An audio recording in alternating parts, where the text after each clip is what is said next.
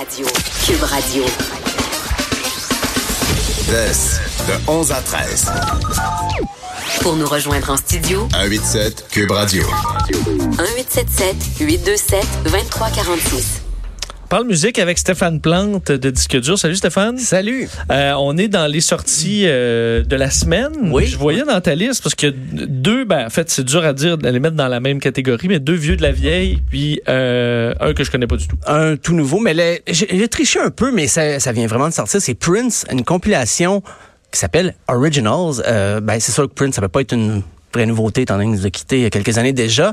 Mais on a eu l'idée de reprendre les chansons qu'il avait écrites pour d'autres, mais dans ses versions démo. Parce que lui, il écrivait pour des artistes pop, euh, Il en a rock. écrit vraiment beaucoup aussi. Il en a écrit énormément et il faisait des versions pour que les artistes les entendent, pour mieux les interpréter, mais ça, ça avait jamais sorti. C'est d'ailleurs le principal intérêt, je pense, de la compilation, parce qu'on entend des chansons où on se dit, ah, c'est Prince qui a écrit Ouais, c'est ça. sûr que ça On le sait pas, oui. Et c'est très étonnant et c'est assez achevé. Je me suis dit en écoutant la première fois, j'ai dit OK, ça a été retravaillé en studio récemment, ils ont ils ont peaufiné ça, ça a été arrangé au mix comme on dit, mais non, semble-t-il, c'est très près de la version démo.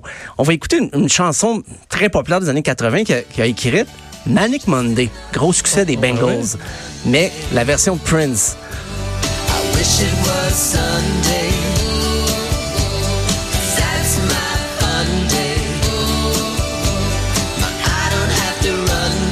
C'est bon, mais le son est bon. Ça, euh, ouais. On l'entend pas beaucoup, Prince. là. Il y a quand même euh, des, des, des- d'autres voix qui, qui l'aident, mais ouais, c'est c'est bon, j'aime ça. Moi, je pensais que ça avait été, tout ça avait été ajouté après. Je me suis dit, la, la compagnie de disques s'est dit, ben, on va revamper un peu. Mais non, c'est très près de ce que les, les Bengals ont reçu comme démo.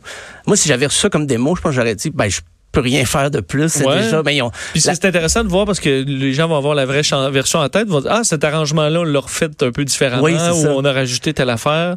c'est des détails. Il y a des chansons, il y a quand même 15 chansons. Il y a des chansons qui ont un petit peu passé dans le beurre dans le temps quand même. C'était pas des, c'était pas tous des hits. là. Comme beaucoup pas, de euh, chansons de Prince aussi, on va se le dire. Là, il Oui, est oui, très oui. connu, mais aux quantité d'albums qu'il a fait, Ben, là, il y a quand même une fou. partie d'œuvre qui est pas grand public tant que ça. Non, non, non. Il s'est amusé beaucoup. Des fois, il y a eu des problèmes avec sa compagnie de disques. Il voulait faire des trucs plus euh, pour explorer plus, mais tout le monde lui demandait un autre Purple Rain. Purple Rain, pour l'anecdote, il y a eu 35 ans cet album-là la semaine dernière. C'était c'est ce qui a pulvérisé euh, Prince. Il, il faisait de la musique déjà, il y avait des albums, mais là on dirait que c'est ça. Tout le monde ressort un petit peu de, de, de trucs de Prince. Euh, C'est c'est descendant aussi, il se chicane aussi pour sa succession. Fait que donc c'est peut-être un coup d'argent, mais ça vaut la peine quand même d'écouter. Euh, Prince dans des, des versions d'origine, mais ça sonne pas si démo que ça. Des fois, il y a des chansons qui sonnent très années 80. Là, on commençait à exploiter là, les systèmes MIDI, les synthétiseurs, plugués direct dans la console. Fait qu'il n'y a pas tant la, chaleur d'un, des fois d'un vrai studio analogue, mais c'est même pour ça c'est intéressant. Ben, on va l'entendre un peu dans la version que qu'il a proposée à Shiny O'Connor, Nothing Compares to You. Ça sonne très pop 80 dans la version de Prince.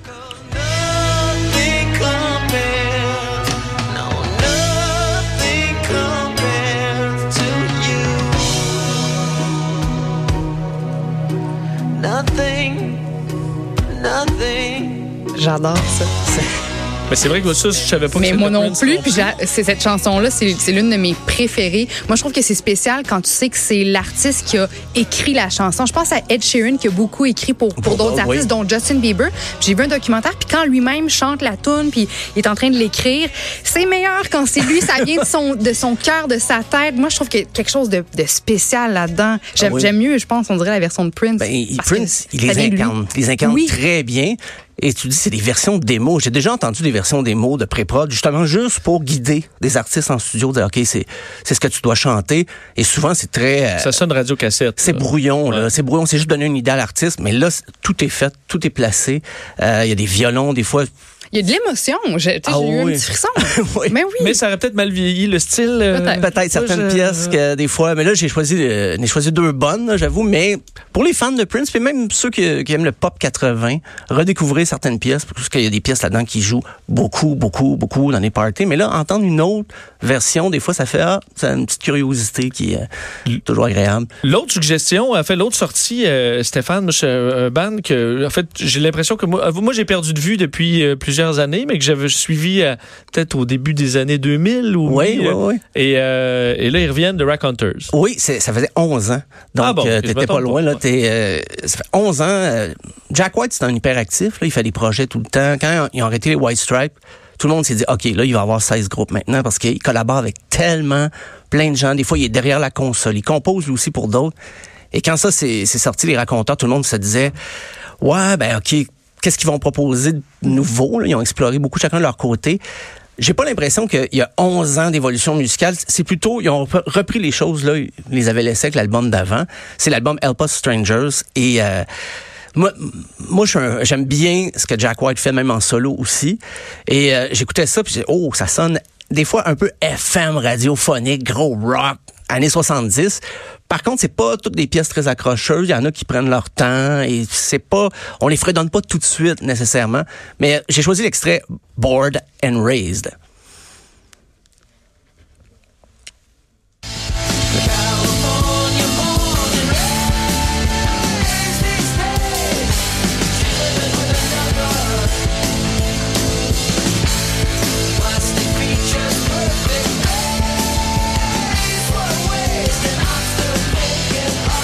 On le reconnaît. Oui, Encore on reconnaît. un petit Ah oui, garage. Euh, C'est vrai que des fois, c'est pas le riff qui te revient en tête tout de suite au début, mais qui est des fois un peu déconstruit. Ou, puis finalement, tu commences à les aimer après quelques écoutes. Ben c'est ça, il s'amuse. euh, Tu dis déconstruit, c'est exactement ce qu'il fait sur la moitié. Tu sais, je dis il, mais ses, ses collaborateurs, les autres musiciens sont très importants aussi.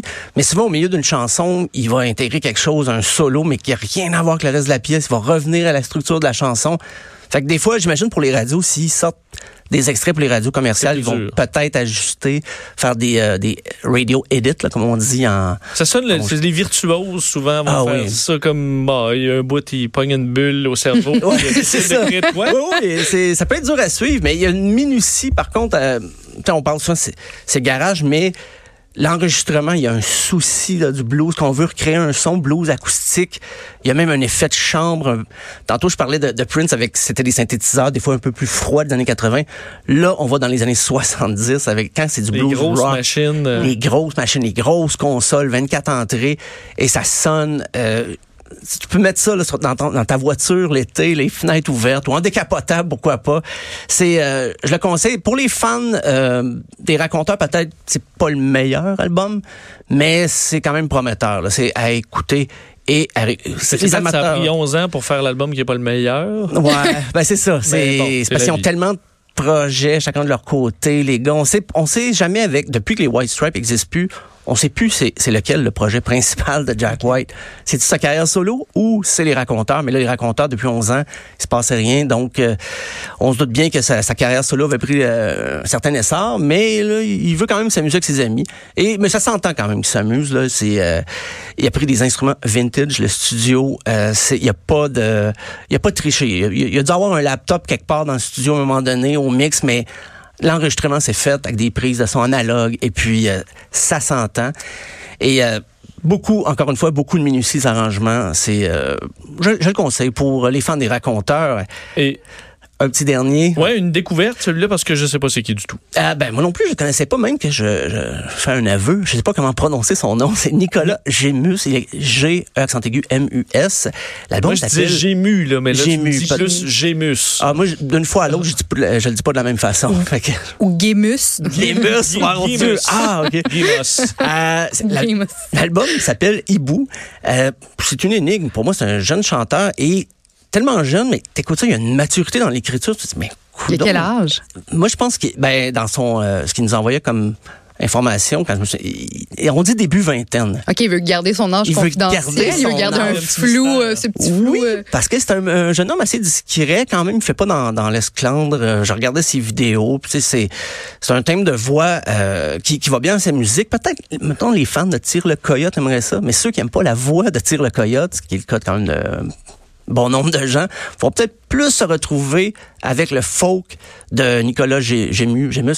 On un extrait, Vestige.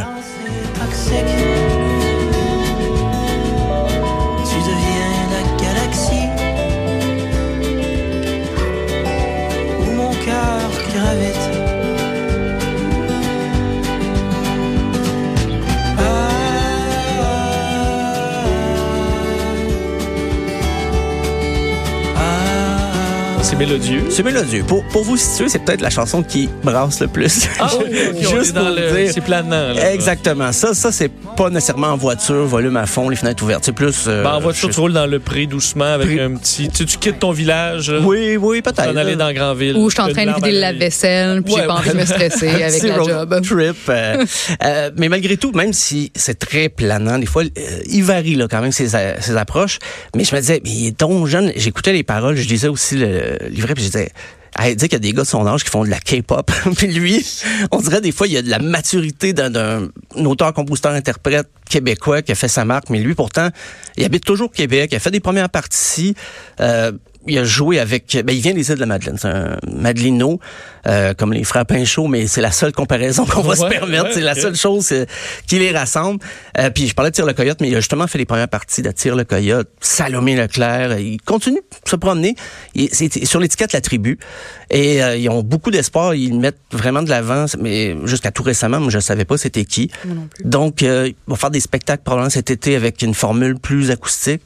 Et c'est c'est planant, folk, tranquille. Ça C'est doux, ça va plaire. C'est doux. ça va plaire. Ben moi oui. aussi. Je comprends que tu préfères ça à la K-pop. Ah oui. On en parlera à un moment donné cet On été. en parlera. c'est excellent la K-pop. Vous avez une fan de K-pop dans place. On se fait, on en débattra. On en euh, débattra. cet été. Écoutez, ma fille adore ça. Stéphane Plante de Discussion, merci. À demain. Merci. On vient.